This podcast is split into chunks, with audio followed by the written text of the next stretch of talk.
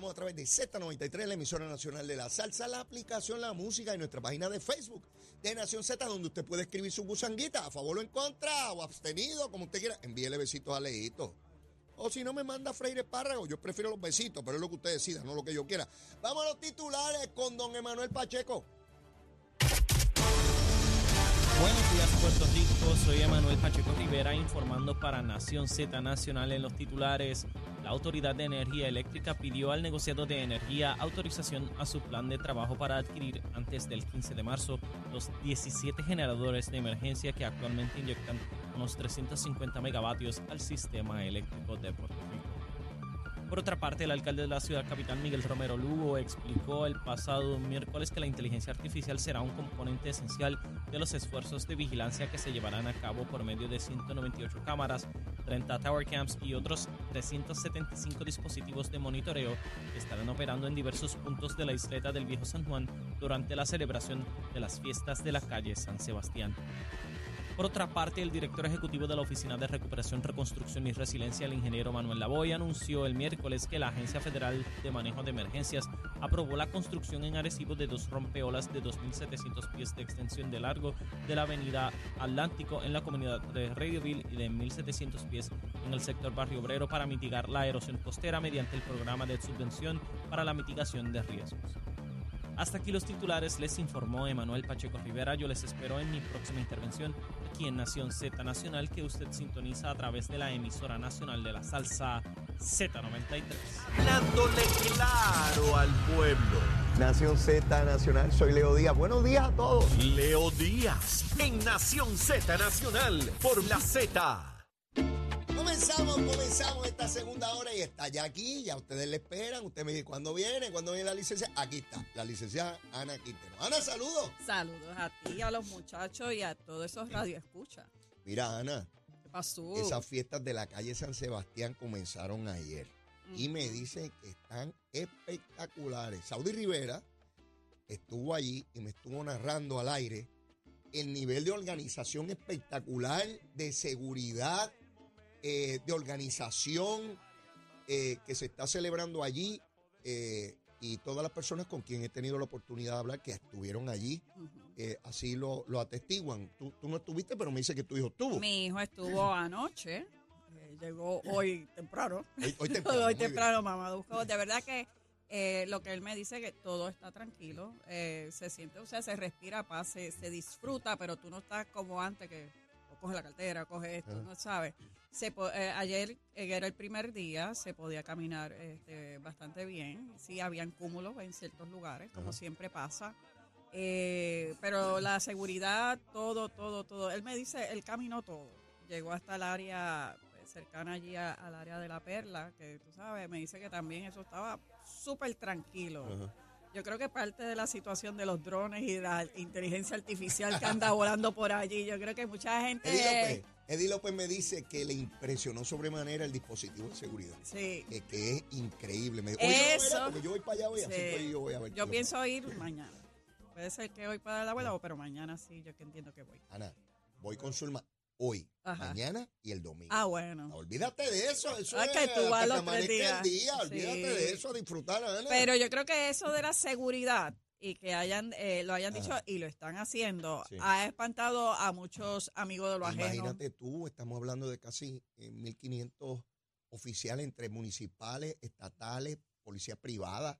O sea, son un dispositivo inmenso. Y muchos de ellos están vestidos de civil, que no se equivoquen. Ajá. No es que los vean con uniforme y macana y eso, no. Muchos de ellos pues visten civil y están ahí, más eh, tienes un cuartel completo lleno de, de- de pantallas viendo lo que las cámaras están Ayer- produciendo. Ayer tuve la oportunidad de ver una entrevista que, que le hacían al profesor Carlos Ramos de la Universidad Interamericana, profesor de Derecho. Sí.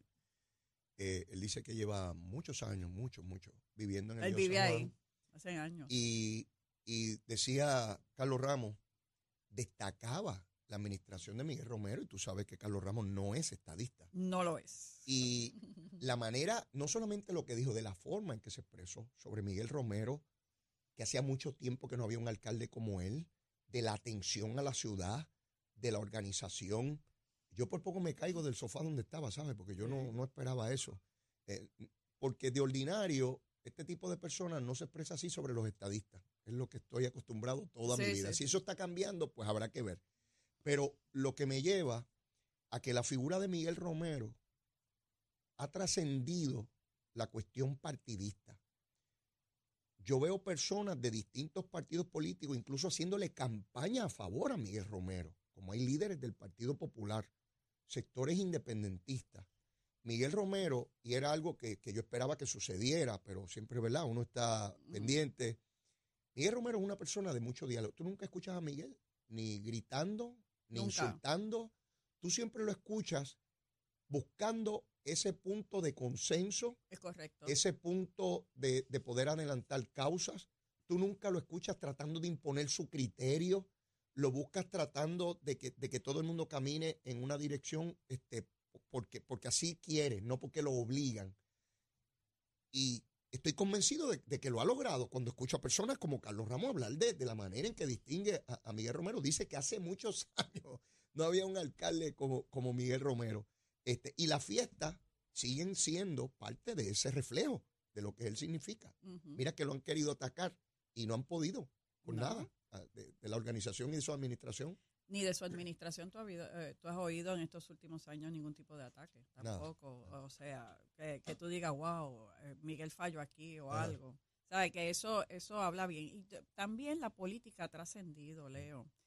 En términos ideológicos, el tema ideológico más fuerte que tú estás oyendo a nivel ideológico es la estadidad. Ujú. Tú no estás oyendo ni la independencia, tú no estás oyendo mucho, ¿te acuerdas? En nuestra, yo digo en nuestra época, ¿verdad? Porque por los añitos que tenemos de, de vida, pero Y había un Dios, movimiento. gracias a Dios que cuando dijiste eso ahora no me miraste a mí, miraste a Chero. Gracias Está a Dios. bien. Ok.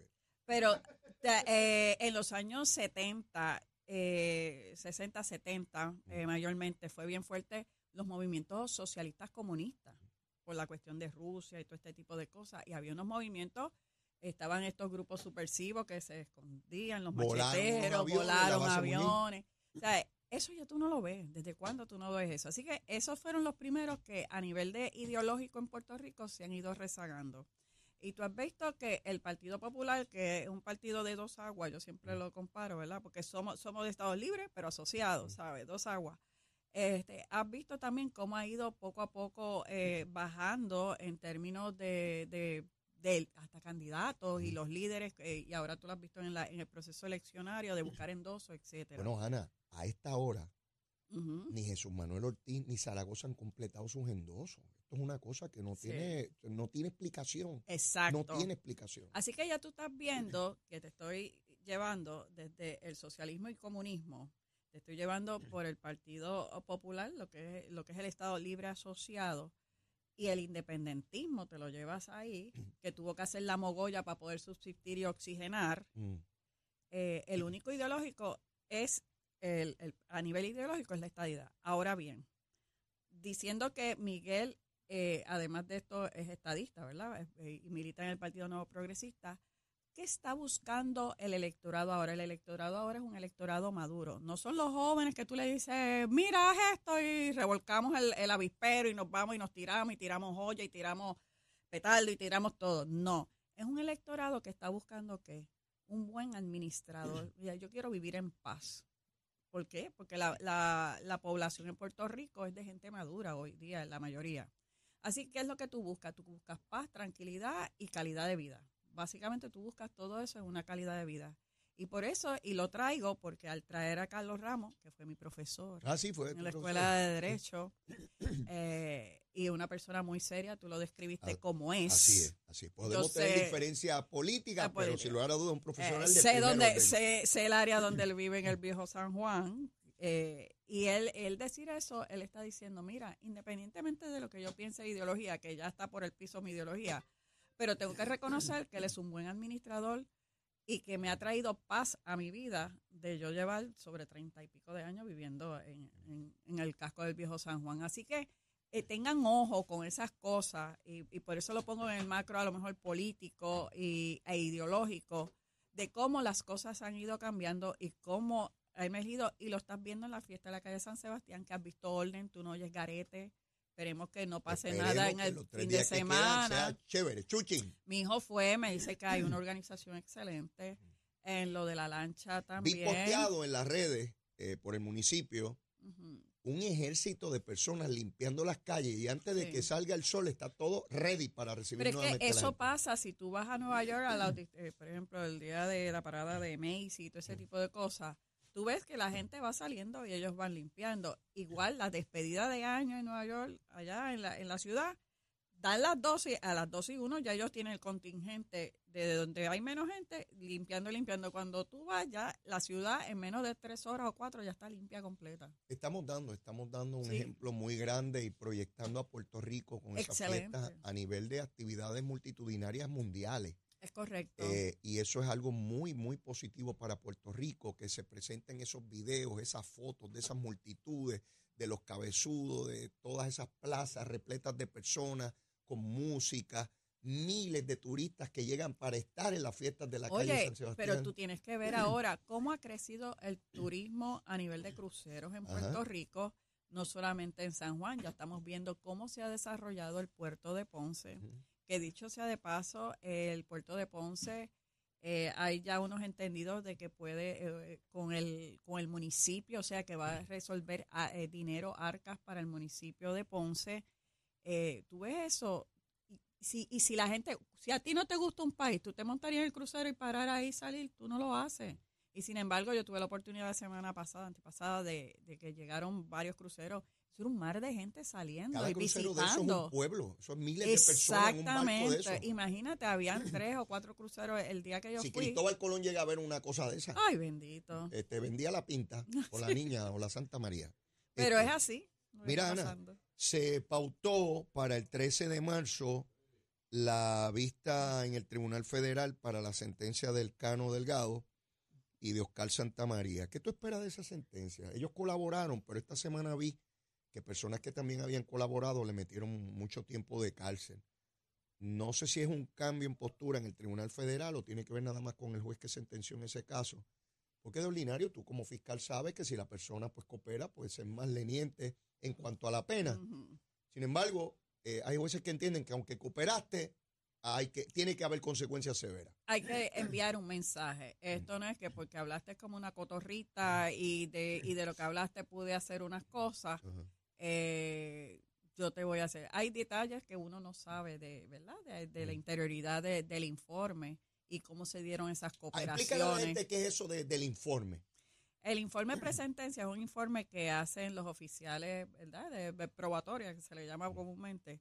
Y esos oficiales van a la comunidad. Eso no lo hace el fiscal ni No, lo hace el juez. no, no, es eso gente. otra gente. Eso lo hace un oficial eh, que va a la comunidad, va al área de trabajo, revisan toda la vida de esta persona y entonces establecen si esta persona también necesita unos servicios, porque a lo mejor dicen, cuando la entrevista llega, este tiene un tornillo suelto y hay que mandarlo a un psiquiatra, hay que mandarlo a un sitio eh, correccional de que tenga que ver con tal o más cual situación.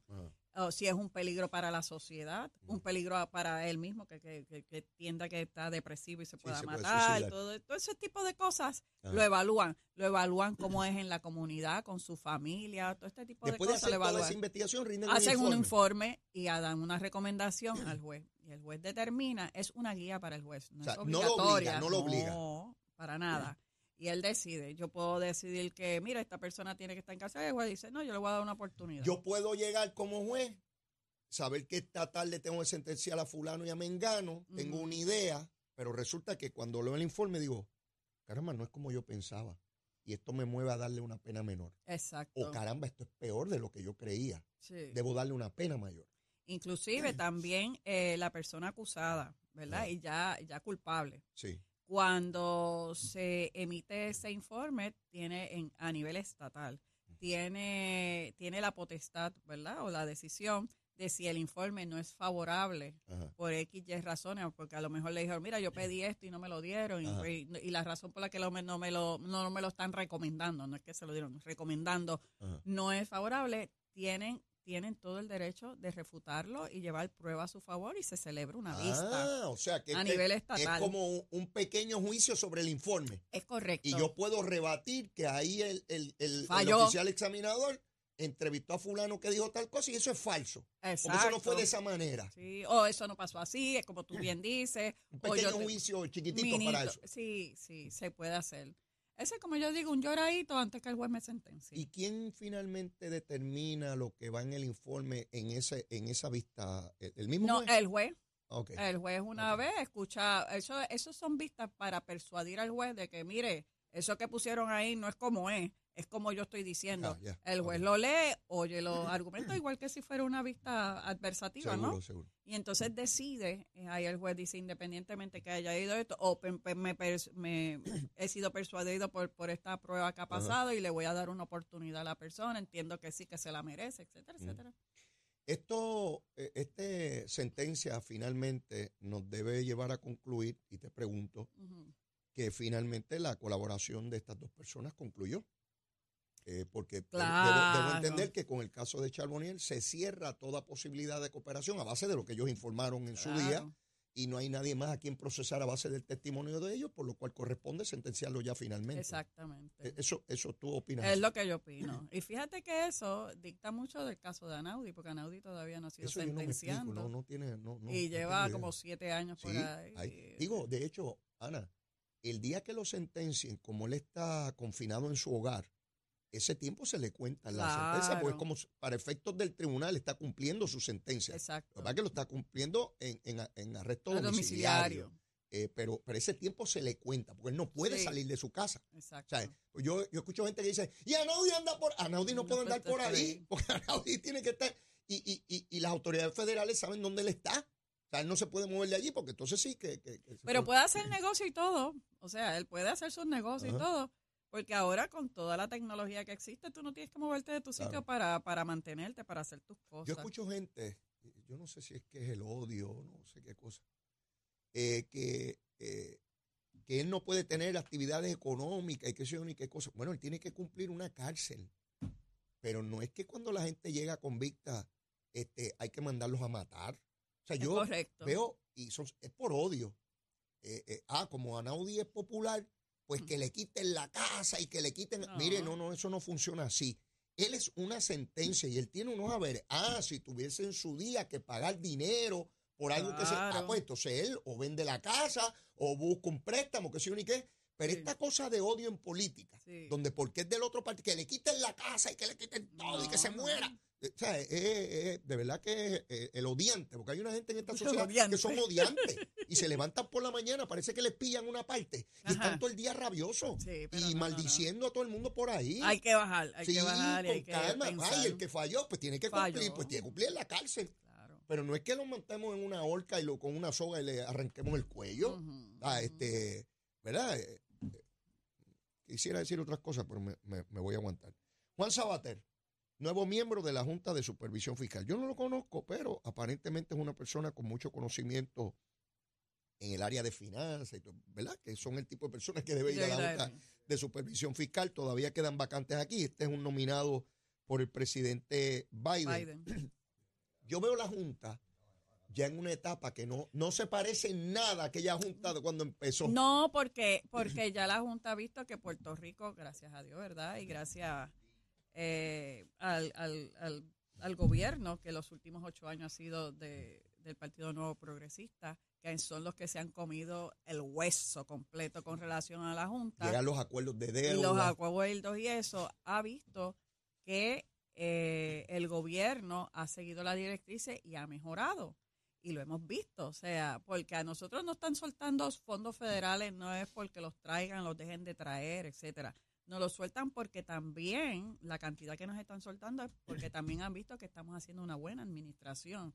Por eso la oficina de Coltré, que ha sido un, un asset buenísimo. Ahorita Sheila, que estuvo conmigo como todos los viernes a las ocho y media, dicen que hoy Manuel Lavoy del Cor 3 Ujú. está en Jayuya, poniendo la primera piedra de un, en Jayuya, no en Ponce ni en San Juan, en. Jayuya, para un estadio de 20 millones de billetes.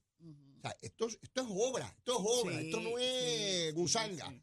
esto es obra. Entonces yo veo ya la Junta en una etapa ya atenuada, eh, para unas cosas, queda todavía lo de energía eléctrica, Pero ya trabajando. básicamente está Claro. esperando los minutos finales, que son los presupuestos balanceados, el acceso a los mercados. Estamos ya eh, en la última fase del camino. Es correcto, ya estamos que ven, de- pronto ya está el camino, Parecía se que ve nunca iba a llegar. que nunca va a llegar ese final de que Wow. la Junta ya, pero sí se está viendo. Se está viendo también los profesionales que se están nombrando y que han dicho sí a Puerto Rico, como lo fue el secretario de, de Hacienda, ¿verdad? Que se va ahora el Paquito, 31, Paquito Párez. como se ve. Se va a ganar un montón de chavos y se va a casar. Perfecto, pero hizo una buena obra. Oh, excelente. Bueno, y él pudo, él pudo haber ganado muchos chavos hace tiempo. Ta- ta- Así y, es. y, y, Y se mantuvo. y se mantuvo ahí por más de Trajo, casi a- siete trajo al años, departamento al siglo XXI en términos Es de tecnología. correcto, es correcto. Lo trajo de allá. Ahora Además- la gente recibe los chavitos directos de los bancos y ¡jua! Oye, a las cuentitas. ya no hay las fiestas que se hacían en Hacienda pa- para erradicar las planillas. Todo eso se Entonces, acabó, Ana. Sí, ya no hay. No Mi hay- CPA me dice, Leo, ya te envié la planilla, chequea, está todo bien. Fírmame el relevo de que la puedo enviar. sí. La envía y me la envía por correo electrónico. Yo no me muevo de don- de donde. Puedo estar en la playa y ella enviándome todo, yo mirándolo ahí, Exacto. en el celular, ya está. Ya no hay que hacer la fila que ella a Puerto Uh, San Juan y todo nada, se acabó. Y te daban pastillas para el dolor de cabeza, ¿te acuerdas? Eh, eh, sabes. En unos zafacones se echaban allí, eh, se echaban. Digo, hay gente que a lo mejor no. eh, yo no sé si Manuel Pacheco recuerda eso. Manuel lo que tiene son 31 años. Sí, Este, pero No recuerda nada de eso, pero, eh, Emanuel, habían unos zafacones frente al edificio de Hacienda y la gente iba en su carro a echar la planilla, en papel, a echar la planilla ahí, a tirarlo en el zafacón, y entonces te montaban unas orquestas para que, para que ambientarte la Sí, cosita, sí. para que tú te sintieras bien, y la gente esas filas de carro para echar aquello allí. Pero más atrás que eso, cuando se iba a renovar el malvete, ¡Ah! yo recuerdo en la 65 infantil, Eh, Perdóname. en los centros comerciales se montaba en madera y zinc, Sí. una, una, como, como una casa, Sí. Para que tú fueras al sol caliente Hacer la fila. con los papeles para sacar el malvete. Perdóname, perdóname, pero tú y yo estamos de una época más atrás cuando se cambiaban las tablillas y eran dos tablillas. Ah, también, que cogía la tablilla y, y- y venía un, mal, un Más el malvete. que lo pegaba y, le, El malvete. y con la yen lo picaba para Porque que no, no te, te lo lo robaran, robaran. porque si no te lo robaban de ¿Sabes? ahí. No solamente se cambiaba, era sello de inspección, marbete y Emanuel, tablilla. no pongas esa cara que ya Cristóbal Colón había llegado. Sí, no fue antes sí, de sí. Cristóbal Colón. Y tablilla, eran de colores. La a veces tablilla. una chinita, las últimas Mira, yo hice fila de esa porque papi me enviaba Claro. para sacarle el malvete del carro.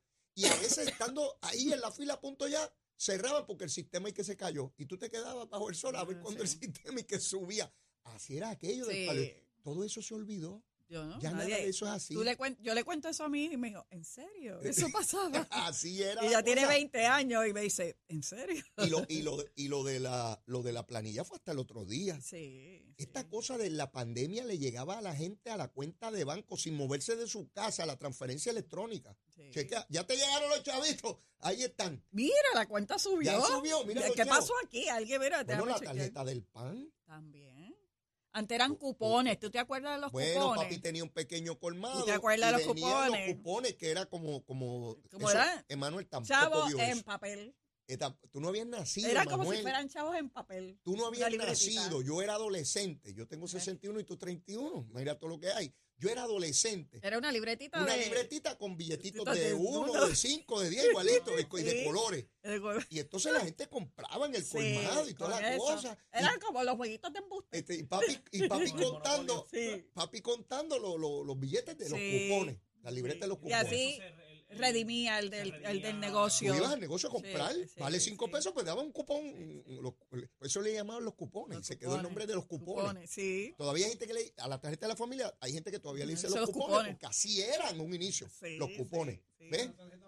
Eh, y, y ahí está, digo, y hubo gente que también traqueteaba con eso. Ah, sí. Para- eh, para ¿Tú quieres chavo? efectivo, Efectivo. pues pues. toma, te doy este 100 cupones y tú me das 50 pesos. Ah, exactamente. Eh, Sí, había, esta- estaba el traquetero Sí, que hacía ahorita había también. traquetero ¡Oh, papá, a través de la historia de la humanidad. Olvídate de eso. A traquetear siempre hay alguien que mete la mano. Entonces, también, antes, yo no sé ahora, ¿verdad? Con la tarjeta, pero antes en, lo- en los puntos, Ajá. hacían compras, se la, se la llevaban al punto y con eso ellos compraban droga.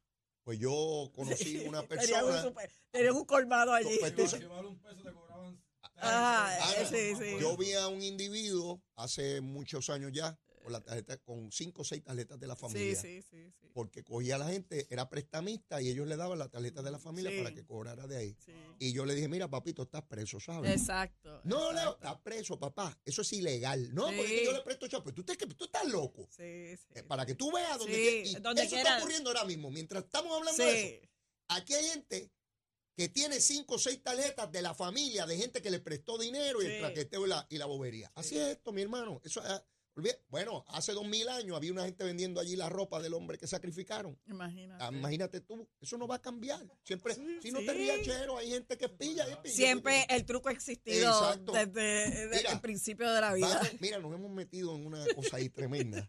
Y hablarle a, a- Profundizamos. a- a hablarle a Manuel cómo fueron las cosas. Una No, vez no, llegó no. Cristóbal Colón, porque antes de Cristóbal no eran así. No. Fue después que llegó él. Este, En Puerto Rico. eh, a- acá. Sí, porque los taínos no eran traqueteros. No me vengas a ti con cosas. Esa gente era gente honesta. Por lo menos no lo han documentado. Ana, no te metas por ahí. Mire, tenemos que ir a una pausa y luego de la misma, Ana Quintero viene con la recomendación de almuerzo. Ah. ¿Dónde? Aquí, en Z93. Llévatela, chero. Puerto Rico. Soy Emanuel Pacheco Rivera con el informe sobre el tránsito. A esta hora de la mañana ya ha comenzado a reducir el tapón en la mayoría de las carreteras principales del área metropolitana. Sin embargo, la autopista José de Diego se mantiene aún congestionada desde el área de Bucarán hasta la salida hacia el Expreso Las Américas en Atorrey, así como la carretera número 2 en el cruce de la Virgencita y en Candelaria en Toa Baja y más adelante entre Santa Rosa y Caparra, como es habitual a esta hora. Por otra parte, la 165 entre Cataño y Guaynabo en la intersección con la PR22, así como la PR5, la 167 y la 199 en Bayamón, y la 176, 177 y 199 en Cupey. También la autopista Luisa Ferré entre Montiedra y Río Piedras y más al sur en Caguas y la 30 desde la colindancia de Juncos y Gurabo hasta la intersección con la 52 y la número 1. Hasta aquí el informe del tránsito, ahora pasamos al informe del tiempo. Para hoy viernes 19 de enero, el Servicio Nacional de Meteorología pronostica un día ventoso, cálido, húmedo y parcialmente nublado, con algunos aguaceros dispersos en la mañana para la región este. Los vientos se mantienen generalmente del este-sureste de 8 a 13 millas por hora, con algunas ráfagas de hasta 25 millas por hora. Las temperaturas máximas estarán en los medios a altos 80 grados para todo Puerto Rico, excepto el oeste, donde se esperan temperaturas alcanzando los 90 grados. Hasta aquí el tiempo les informó Emanuel Pacheco Rivera. Yo les espero en mi próxima intervención aquí en Nación Z Nacional, que usted sintoniza a través de la emisora nacional de la salsa Z93.